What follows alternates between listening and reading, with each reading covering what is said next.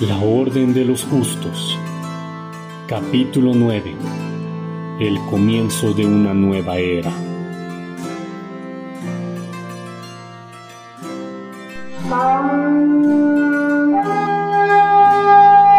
El cuerno del Aftes resonaba en el bosque árido. Los cascos de su bestia golpeteaban entre tierra y piedras afiladas. Kunut y sus compañeros le esperaban con espadas en mano, ansiosos por destrozar la carne élfica ante sus ojos. Y al mismo tiempo, un frío helado erizó la piel de los presentes. Un caballo pasó al lado de Lafdet, galopando entre las rocas afiladas. Un ligero frío, una espada encantada que dejaba caer copos de azul nieve, se blandía en la mano de Koya. El guerrero élfico había cambiado su apariencia, pues su piel parecía haber sido cubierta por una ligera capa de escarcha, sus ojos tornados de un azul frío y brillante, además su cuerpo despedía un ligero vapor helado. Su rostro se veía tranquilo y relajado, pero sus movimientos eran más precisos. Casi parecía que sus manos se movían solas al atacar al enemigo y su cuerpo al esquivar los ataques. ¿Qué le pasó a ese hijo de perra? No se dejen intimidar. Ataquen con todo lo que tengan a ese afeminado. Pero solo maten a la elfa robusta. Me voy a divertir mucho con su cadáver antes de que se enfríe. Los miembros de la hermandad cayeron uno a uno muriendo de una forma dolorosa. La espada que portaba Koya congelaba al momento de cortar. A uno de ellos le explotó la cabeza como cubo de hielo al caer abruptamente al suelo cuando Koya lo decapitó. A otro se le congeló el tórax al momento que Koya lo atravesó con su espada encantada. Otro más perdió las extremidades que también se volvieron de hielo y un cuarto miembro fue atravesado por la espada de Lafdet y Kuno huyó aterrorizado mientras sus hermanos gritaban de dolor antes de morir. ¡No escaparás, hijo de puta! Lafdet pretendía perseguir al general Kunut, pero Koya cayó al suelo casi inconsciente. ¡Mierda! Koya, vayámonos. Sube a tu caballo. Tendremos que seguir a ese cobarde. Pero me imagino que ya todos los habitantes de Conamor están al tanto. Larguémonos a Mictian. Allá me contarás qué carajos fue esa maravillosa batalla. Los dos elfos cabalgaban sin descanso a Midgem. Koya apenas si podía mantenerse a la montura, así que Lafdet lo tuvo que amarrar para que no cayera y cabalgaron a vuelo de viento. En las tierras de Utgar, el gran maestro Maedros ya debatía diálogo con Derek Borg, hermano mayor de Lars Borg, Yard de Utgar y heredero legítimo al trono de Midgem. Un nórdico cauteloso, sabio, precavido y sumamente protector con su gente. Un hombre leal y un guerrero afamado. Alto, fuerte, joven y robusto era el Yard Derek Borg de Utgar.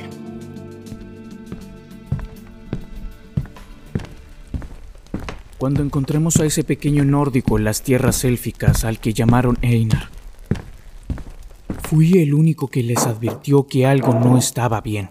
¿Por qué estaría un niño nórdico en Landel Saul? Siempre tuve un mal presentimiento sobre ese pequeño al que también le llaman bastardo. Realmente no sé por qué lo nombraron así, siendo que él no tiene ni padre ni madre. Creo que ese niño fue el pretexto perfecto para que mi hermano y su compañero Feanor desquitaran sus frustraciones y se las dejaran a él en su corazón, pues ninguno de los dos tuvo heredero varón para su reinado. No creo que sea momento para cuestionar o juzgar el pasado de su hermano y su mejor amigo Feanor. Me parece, Jarl de Utgard, que es más importante rescatar a Feanor y su ciudad y defender nuestras tierras antes de que sea muy tarde. Además tenemos la amenaza de los dragones. El dragón querrás decir. Estoy enterado de más de lo que crees. Siempre tuve a mis aves vigilando los torpes pasos de mi hermano. Siempre estábamos cuidando sus espaldas de los ataques de los orcos que cada vez se hacían más frecuentes. Pero mi hermano nunca fue muy inteligente y es allí el motivo de su desgracia. Que los dioses lo tengan en un buen lugar. Por desgracia no quedó cuerpo al cual darle adecuada sepultura. El dragón lo hizo cenizas. Ah, perdón, mi Lord Eric Borg. Su hermano fue muy valiente, fuerte y siempre amó la ciudad de Midgem y a todos sus habitantes. Yo fui el único que sobrevivió a la batalla, y fue gracias a su hermano Lars Borg. Él se sacrificó por mí y por todo Midgem. Él dio su vida por todos los nórdicos. ¿Y este chico tan delgado quién es? Soy Aaron Madsen. El apellido me lo dio un granjero quien me encontró y me crió como su único hijo. Y aunque mi cuerpo es delgado, mi espíritu es más fuerte que el de muchos, mi lord. Deja las formalidades, chico. Solo llámame Jarl. El valor, la determinación y el honor es lo que hacen al hombre y no la fuerza bruta. Cuando joven, yo era más delgado que mi hermano, pero no más apuesto. Verás, Derek. El muchacho fue nombrado por tu hermano como miembro de la Orden de los Justos. Y también le dejó la espada mágica a su poder. Ahora tenemos el deber de apoyarlo y guiarlo por el camino correcto. Siempre lo dije, mi hermano no era muy inteligente, pero nunca se equivocaba con la gente, a excepción de Einar. Quizás tampoco se equivocó con Einar. Solo que los pensamientos de ese chico ya tienen una raíz. Ese joven también tiene un papel importante que jugar. Algo más grande que él está por llegar. Lo siento en el corazón y a veces me da escalofrío. Y bien, maestro, ¿qué es lo que quieres? ¿Qué vienes a proponerme? Creí que sabías muchas cosas, Derek. Desde el momento que murió mi hermano, mis aves terminaron su trabajo y volvieron a casa. Seré breve contigo, Derek, porque tenemos que ser rápidos y precisos en nuestras decisiones. El reino de Midgem ha quedado a tu mando. Tú eres el heredero legítimo al trono. Hay un concejal asignado quien apoyaba a tu hermano, pero si tú quieres y así lo deseas, yo podría ser quien lo reemplace. Eso no es de importancia. Estamos en una guerra y no conocemos bien al enemigo, ni a sus fuerzas. ¿Guerras me dices? ¿Con los orcos? Si es así, no te preocupes, nosotros lo hemos mantenido a raya por muchos años. Espectros. Nuestro problema es con los espectros y los dragones. Pero con lo segundo, confío en que Edriel lo resolverá.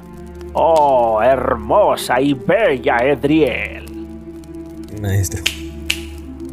¿Se encuentra bien, maestro? Creí que se había ido por un momento. ¿Qué me tratas de decir, muchacho?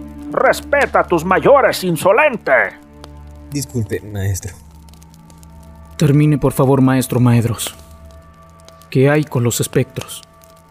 Oh, terrible, mi Lord Derek. Tomaron la ciudad de Landel Saul.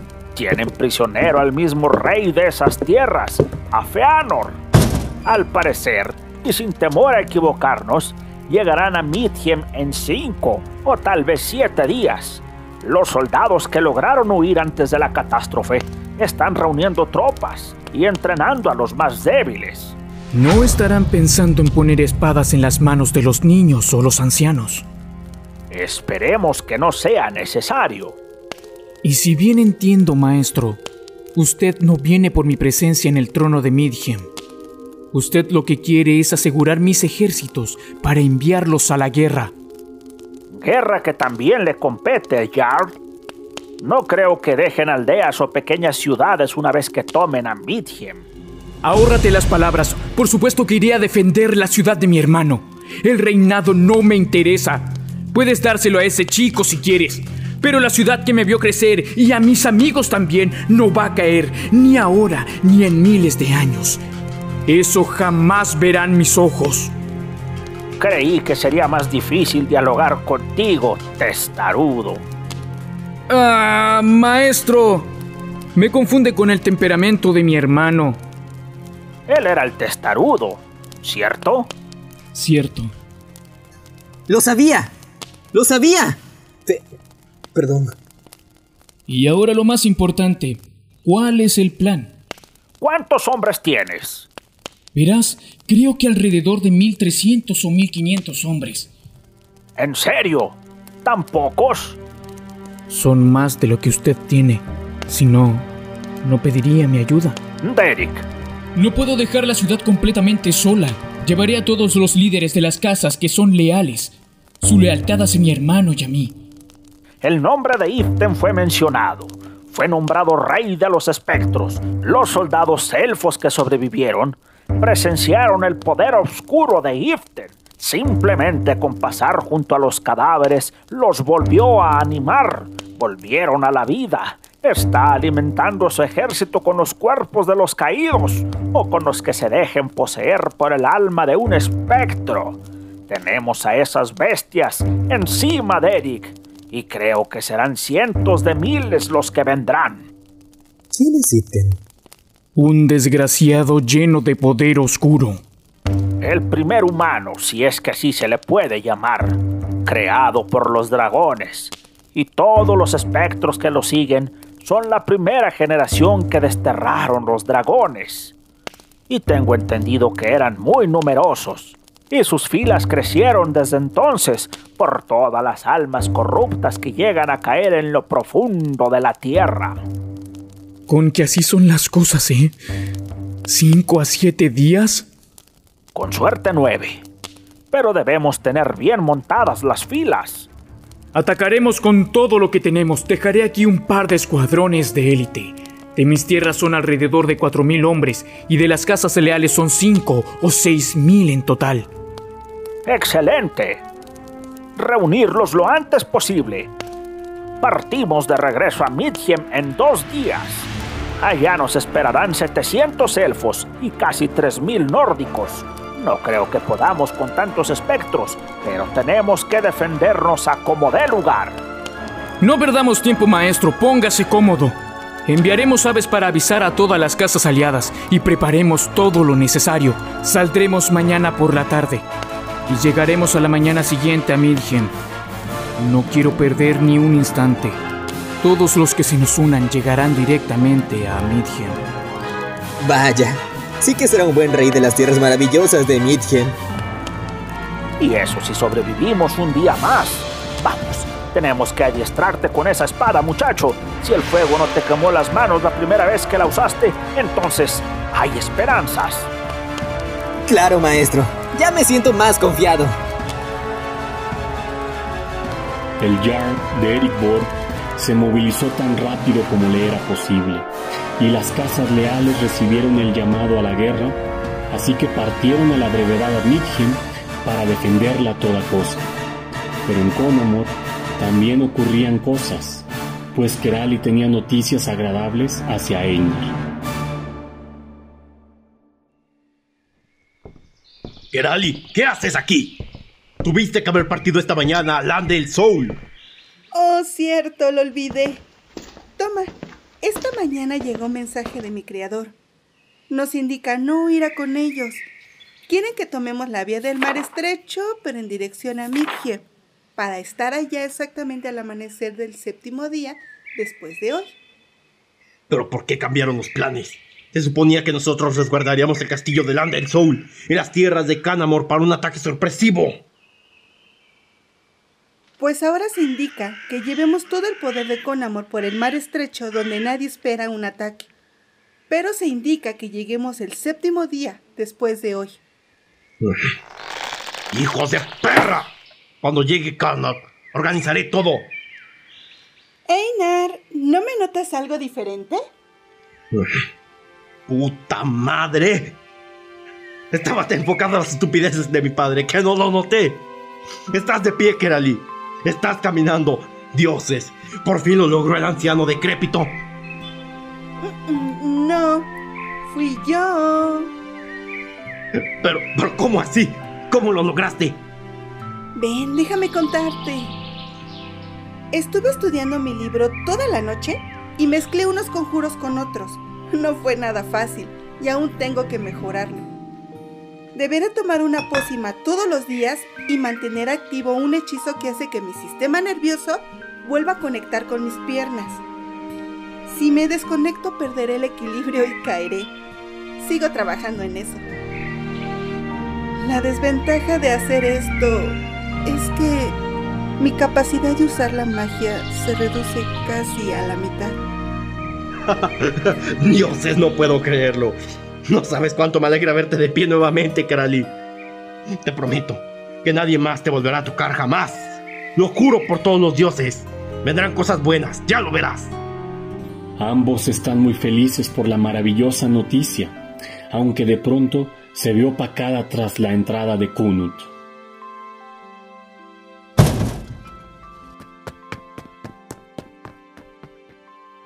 Lo siento, hermano.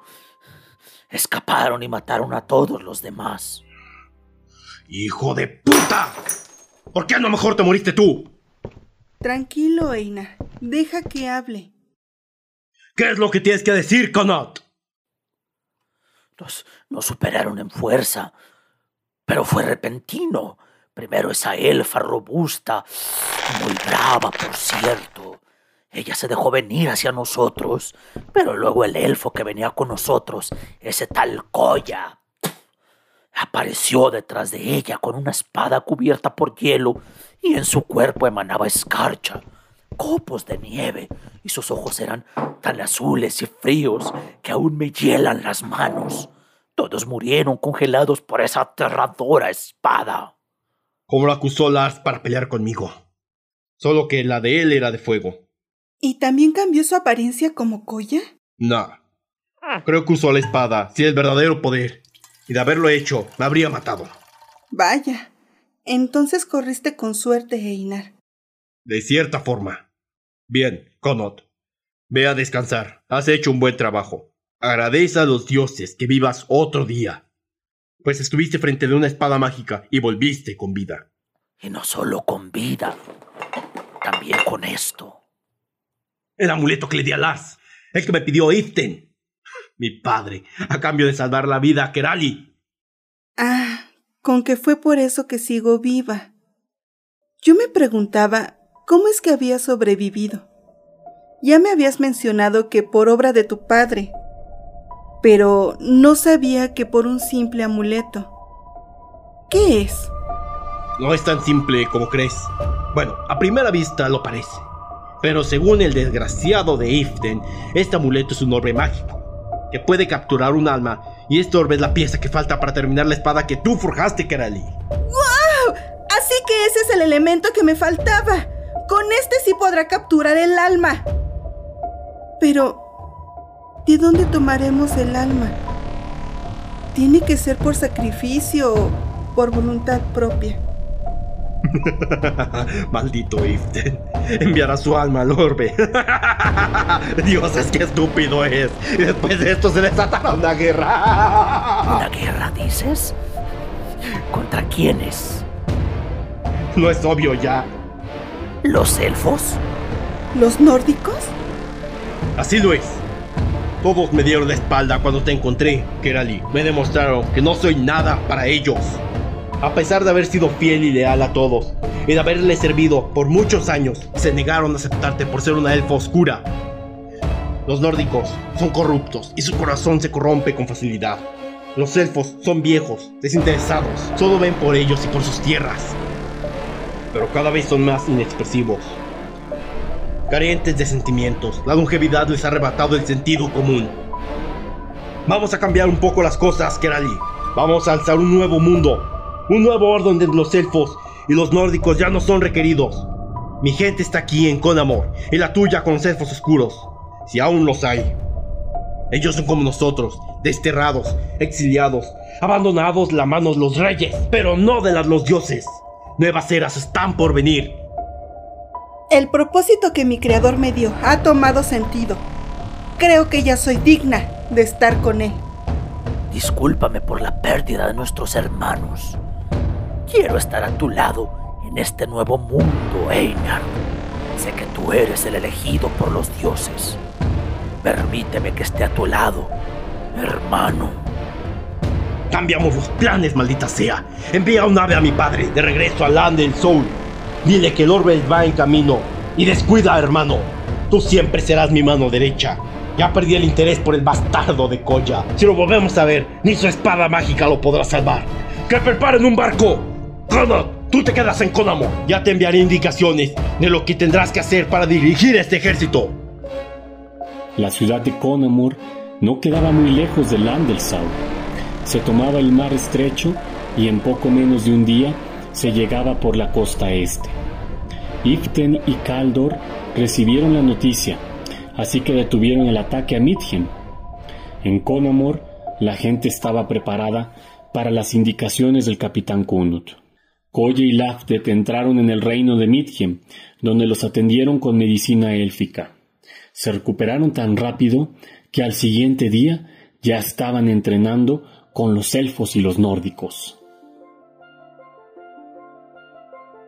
En el santuario de los dragones, Edriel y Melissa tenían su encuentro con la raza de estos, los cuales, al escucharlas, cayeron en picada hacia donde estaban las dos hadas, pero justo enfrente de ellas se detuvieron violentamente en seco, como si una fuerza los hubiese parado de golpe. ¡Se detuvieron! ¡Ah! Pensé que íbamos a morir. No hables en plural, ¿quieres? Posiblemente me reconocieron. O quizás yo les ordené que se detuvieran. Si lo ves bien, todos tienen sus ojos puestos en ambas. ¿Habló? ¿El dragón habló? ¡Guau! ¡Qué hermoso es! ¡Todos son lindos! Tranquila, Melissa. Estás frente al dios dragón. ¡Uy! ¡Un dios! ¡Es maravilloso! ¿Puedo tocarlo? Eh, yo creo que mejor no. Tanto tiempo sin verte, Panlong. No el suficiente, mi querida Edriel. Disculpa la entrada a tu santuario. Sabes que no habría venido de no ser por algo importante. Algo que te involucre. Dime, Edriel. ¿Qué hizo Valtrat? Alguien lo invocó y lo ha hecho enfurecer. Está atacando las aldeas y las civilizaciones. Vengo en nombre de la Orden de los Justos para solicitar tu apoyo y detenerlo antes de que destruya todo a su paso. Ah, esa tontería de la Orden. Por fin conseguiste lacayos para tu beneficio, Edriel. No fue por mi beneficio. Es para que ellos mismos pudieran proteger a los suyos. Y qué mejor que crear dos espadas encantadas y poderosas para ello. Me parece que aún juegas con las demás razas, dándoles motivos para dudar entre ellas. Fuiste muy estratégica al crear una espada para cada reino principal. No quieras retorcer las cosas, Panlong. Sabes que hay una espada de luz para detener todo tipo de amenaza. ¿Y qué pasaría si la oscuridad es más pesada que la luz? Espero tengas esa espada al alcance. Fue resguardada en la montaña más vieja del mundo. Y la verdad ya no recuerdo exactamente dónde está. Pero Panlong, no vine a hablar de ello. Dime, ¿me ayudarás o no con tu dragón renegado? Me parece, Edriel, que ese no es asunto mío. Del mundo lo invocaron, lo dañaron y lo enfurecieron. Será el mismo mundo quien soporte la ira de ese dragón. Los elfos temen por sus vidas al igual que los nórdicos. Y no es justo que paguen por ello cuando fue una elfa oscura la causante de este desastre. Además, él tiene el poder de desaparecer a los elfos. No, no lo tiene. Solamente yo tengo ese poder. Yo soy el padre de todos ellos. Y a los que tenían habilidades similares a las mías se las suprimí. Para que no representaran un peligro para nadie. ni para ellos mismos, y que pudieran vivir en paz en este santuario que yo creé para ellos. Walcrat es el único que conserva el habla y los recuerdos, pero no tiene la habilidad de la creación ni de la destrucción por medio de la palabra, solo la destrucción por el fuego. Vaya, qué alentador. Eso sí me tranquiliza. Creo que tu viaje aquí ha sido inútil, Edriel. No estoy dispuesto a volver al mundo y ver la tristeza en la que se ha convertido. Solucionero de mis primeras creaciones y las testaré. Lo de los humanos creí que no evolucionarían y que solo serían bestias de cuatro patas. Los elfos fueron destinados a mantener el orden, pero veo que no lo llevan del todo bien. ¿Ves? Tienes que venir a ayudarnos. Solo con Valtra. Solo eso te pido, Panlo. ¿Por qué no lo detienes tú? Nos juramos lealtad, tú y yo. ¿Recuerdas? No podría atacar a un dragón a menos que tú me lo pidieras. ¿Eso quieres? Que yo enfrente a Valtra. ¿Y por qué no? Solo tú podrías detener a un dragón. O dime, ¿no es a eso a lo que has venido? ¿Y si muere Valtra? Has venido a preguntar lo que ya sabes. Bien, Panlock. Haré lo que tenga que hacer. Cuídate, Edriel. Los motivos por los que me buscas no son suficientes para que salga de mi santuario. La vida en la tierra ya no es de mi interés. La vida de Baltrat ya no es de mi interés. Permanecer aquí observando el ciclo del universo, contemplando las estrellas y aportando en la creación de constelaciones me resulta de mayor satisfacción que entretenerme en la vida de insignificantes criaturas. A fin de cuentas, las acciones pequeñas aportan a las más grandes. Sé que ustedes lo manejarán de la mejor manera posible. Cuídate, Edriel, mi pequeña y dulce Edriel. Gracias, Panlock. Algún día me gustaría volver a subir en tu espalda y recorrer los cielos como en los viejos tiempos. Algún día, mi pequeña Edriel, algún día. Casi lo olvidaba. Toma esta roca. Vaya una roca. ¿Esta servirá para detener a Baitrat? Ah, tiene un grabado, un hechizo poderoso. Pronúncialo y yo apareceré. Pero Edriel, Úsalo solo si tu vida corre peligro. No me hagas regresar a mi vieja casa por cosa de nada. Así será, mi amado Panlong. Adiós, señor Dios Dragón. Fue un gusto conocerle. Es usted muy hermoso. Y su casa, o santuario, o lo que sea que es aquí. Ojalá a mí también me deje montar en su espalda y todo eso. Gracias por la piedra.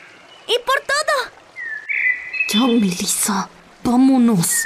Uh, disculpa, Panlong. Es muy energética. Me recuerda a ti, Edriel. Que la luz las proteja. Vaya, no sabía que usted de joven fue tan inquieta, audaz, energética y hermosa como yo. Entrometida e imprudente, querrás decir. Hay muchas cosas que no sabes de mí y es mejor que así sea. Bueno, ¿y qué haremos ahora? Vamos a Midgen. Usaré mi poder para enfrentar a Valtra. Pero no quiero hacerlo. Mi señora, yo estaré con usted en todo momento. Siempre la apoyaré. Y si con mi vida puedo protegerla, lo haré. Pero ojalá no sea necesario. Me gustaría volver a ese hermoso santuario y subir en el maravilloso Panlong. Vayamos de regreso con esos interesantes nórdicos. Dirás hacia la destrucción. Melissa, Gracias por estar a mi lado. Has sabido ser una excelente compañera. Si volvemos al santuario, yo convenceré a Panlong de que te deje subir a su espalda. Pero primero, me quiero embriagar con esa cerveza que crearon los nórdicos. Es tan deliciosa. Gracias, mi señora Hedriel. Vayamos de nuevo con los nórdicos.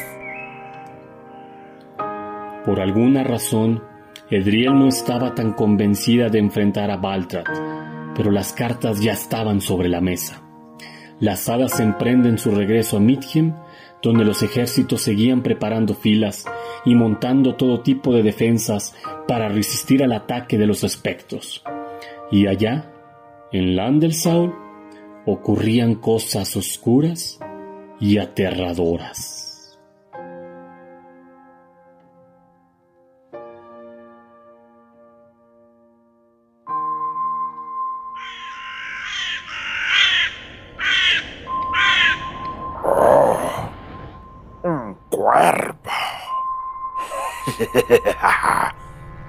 y tiene un mensaje. Es de Einard. Así que viene hacia del Saul. Excelente. Creo que es momento de adelantar el plan. ¿Qué? ¿Qué dices, pequeño cuervo? ¿Avisarle a Iften? Pero claro. Aquí los planes los hago yo. Aquí las estrategias las hago yo. Las órdenes las doy yo. Enviaré a todos los espectros y te destruyen todas las aldeas que se cruzan en su camino. El día de la gran guerra. Genesia. Ahora.